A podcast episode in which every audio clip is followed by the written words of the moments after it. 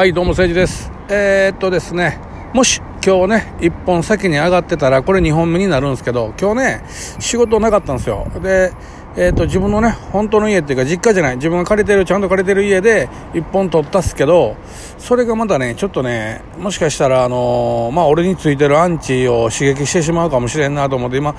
んちょっと今今ねえっとねいつもの港港学公園のところにいるんですけどあれ撮ったやつ出そうかな出さんとうかなって今悩んでる最中なんですよ。もし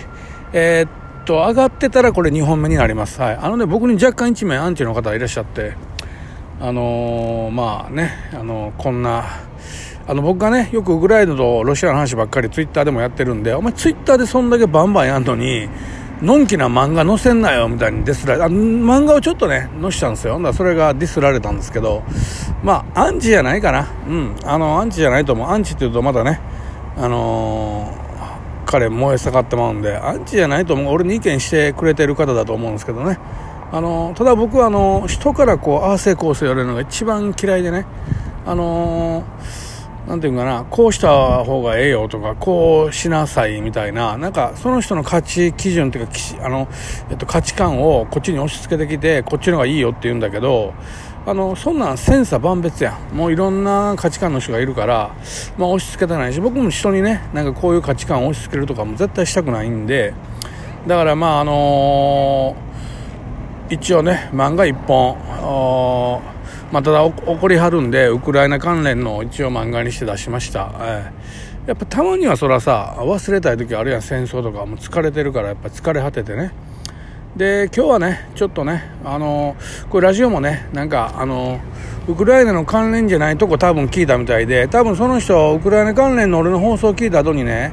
あのちょっと違う放送を聞いたみたいなんですよ。それがまあ俺俺ウクライナのこの戦争がある前まではバカ話ばっかりしてたんで、まあ、それを聞いて何こんなとこにバカ話してるんだって言うんですけど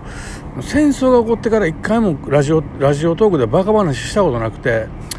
まあそれはいかんなと思って逆にね。あのやっぱりラジオトークってそういう場所じゃないし僕本当はあのうんえっとあれ送りたかったあれを募集したかあの応募したかったんですよねあのお題大賞ってやってたじゃないですかあれをね本当は応募したかったんですけどえー、その前後でこのロシアとウクライナ問題が出てきたんでとてもそれを取るような気分にならなくてでまああのやめてたんですけど今日はねもうこれももちろんえっと、終わってるし、これを俺がそれを取ったからで何にも、何にもありませんけど、とりあえずね、あの、えっと、やりたいな。その、お題大賞っていうのはなんか大賞になったら19万もらえますよとかなんかプロの人が見て審査してくれますよやったんで、まあ、名前売るチャンスやなと思ったんですけどなかなかねそういう風な気持ちにならなかったんでもう終わってますしこれやったところで何の、えー、メリットもないんですけどちょっとそういうの話したいなと思って。お題はね今年あった嬉しかったことなんですよ。で僕ね今年あった嬉しかったことをねだいぶと考えたんですけど全然ないんですよ。嬉しかったこと全く脳裏に浮かばへんなと思って。で遡って遡って遡ってようやくほんのちょっと嬉しかった出来事が1年半ぐらい前にあってちょうどあのねコロナコロナが蔓延してる時期ですけどあの僕仕事終わってちょっとまあその時まだ暑い時期やったんで暑いなと思ってね。ああそうここのね今僕喋ってこの皆川公園でゆっくりしたんですよ。暑いなと思って。暑いなと思って。でうん帰ろうかなと思ったんですけどなんかちょっとこうねあのちょっとアイスコーヒー飲みたいなと思ってで買いに行こうと思ったらさあの小銭なかった。小銭がないだけならまだしも1000円もなかった5000円札しかなかったんですよ。だからもう全然販売機で買えんくてあもうコンビニか思って見たけどさコンビニ近くにないのよ。ちょっとこのね坂道がちょっと下ったところにねタバコ屋みたいなのあってなんか古ぼけた。あここなんか売ってんかな？パッて見た奥側にねこうなんか昔のなんか昭和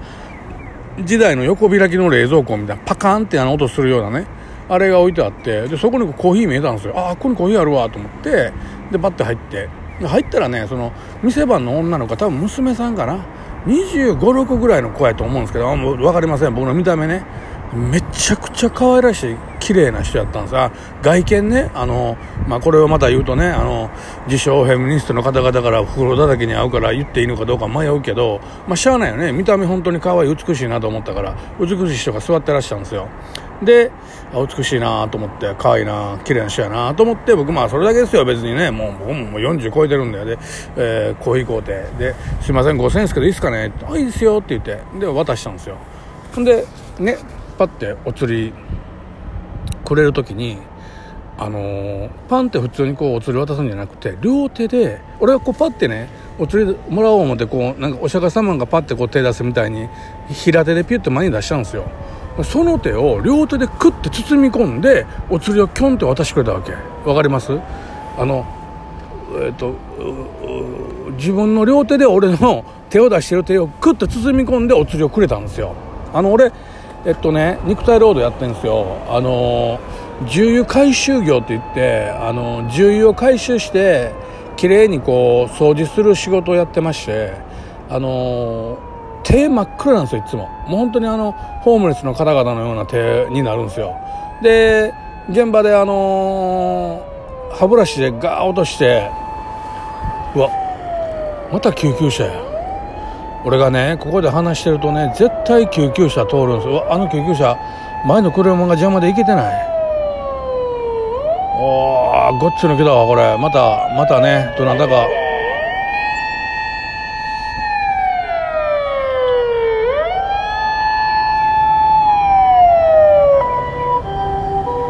いやここでなんか喋ってるとね絶対救急車通りますね。あのー、まあ、それでねその僕がやってる仕事ってそういうもう手が真っ黒になる仕事やからその例えばさ終わってからそれはね現場のちょっと水道とかで綺麗に石鹸とかで洗っても取れないのよ。家帰って特特別な洗剤っていうか石鹸で綺麗にお風呂で洗わないと取れないわけですよ。だから帰り帰る道中とかね、まあ、車で行っとったら別やけど時々さ駐車場がないから電車で来てみたいな現場もあるから電車で行ったりするじゃない。電車の中でも何この子ホームレスみたいなおっさん手真っ黒でと思われたりとかコンビニ行ったらお釣りもらう時に絶対こうピョーンって掘られるんですよ。ピョーンって分かります？あのピョーンってこうあのいやそんな汚い手にちょっとでも触れるんいやピョーンってこうピョーンって掘られるんですよ。お金ね、まあ、あの差別されてるんですよ。差別はされてないわ。そこまでされてないけどあのなんかピョーンってピョーンピョーンって掘られるんですよね。であのああもうねあのあの社会から弾かれてるなってやっぱ思うんですけどまあこう自分の中でこうわだかまりあるじゃないですかね。このこの世の中癖やなと思ってるじゃないですか。ね。思ってないけどそこまでは。まあそんな感じのこと考えてるじゃないですか。でそれが日々募ってるから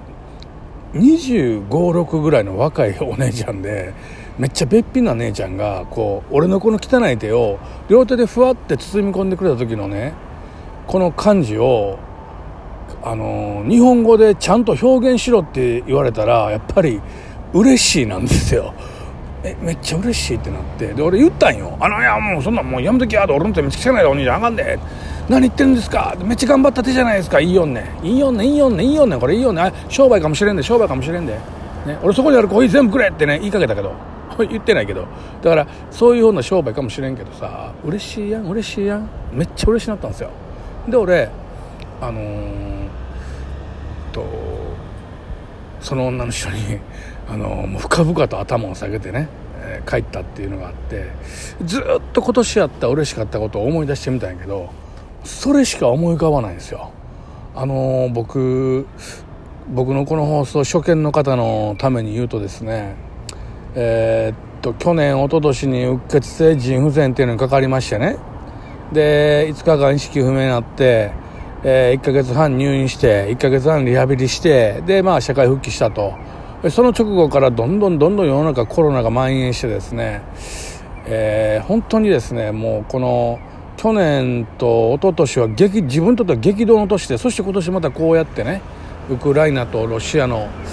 戦争が始まってですねまあこの年になってからね本当に世の中いろんなことが起こるなと思ってます。だからなんか、まあ、そういうのもあるのかも分かりませんけどもなんか嬉しかったことが全然思い浮かばなくて正直もうあもう死にたいなとか辛いなってことしか思い浮かばないんですよね。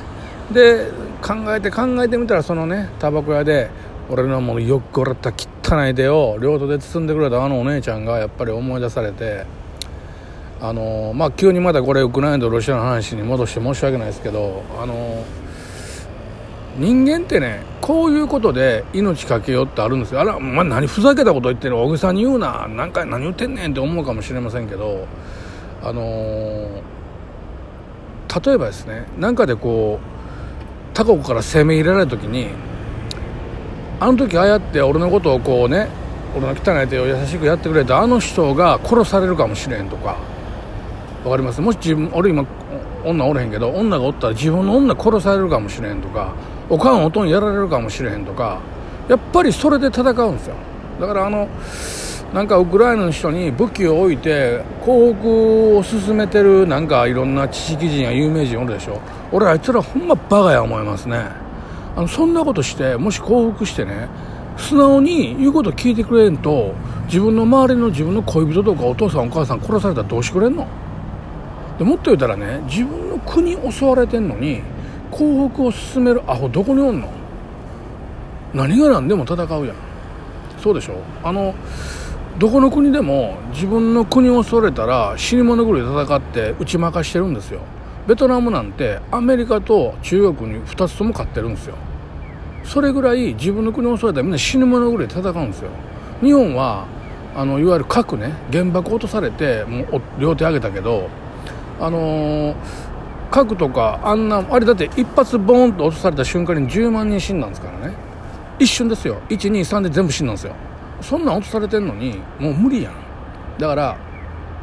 あのそういうの以外はみんな死に物狂いで戦うんでだからやっぱりその撤退しろとかいうのはバカやと思いますね、まあ、その代わりもしかしたらプーチンはね核のボタンをっていうまあ言われてるけど